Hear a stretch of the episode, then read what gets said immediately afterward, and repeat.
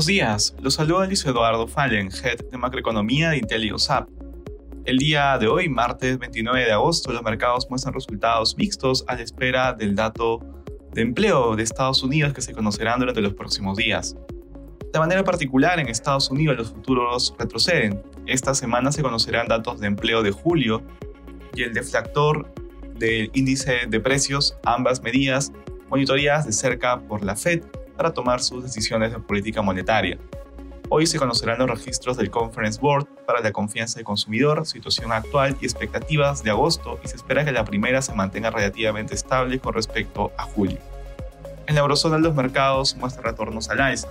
En Europa se conocerá el registro de inflación preliminar de agosto. Por otro lado, en Alemania la confianza del consumidor de septiembre fue de menos 25.5 puntos, por debajo de las expectativas y peor que su anterior registro. En Asia los mercados cerraron positivos. En China continúan los estímulos económicos y los bancos estatales más grandes recortarán tasas en la mayoría de los créditos hipotecarios existentes. Se espera que esta reducción beneficie solo a aquellos destinados a pagar la primera vivienda.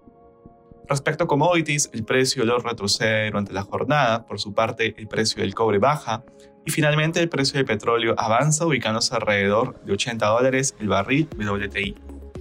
Gracias por escucharnos y si tuviera alguna consulta, no duden en contactarse con su asesor.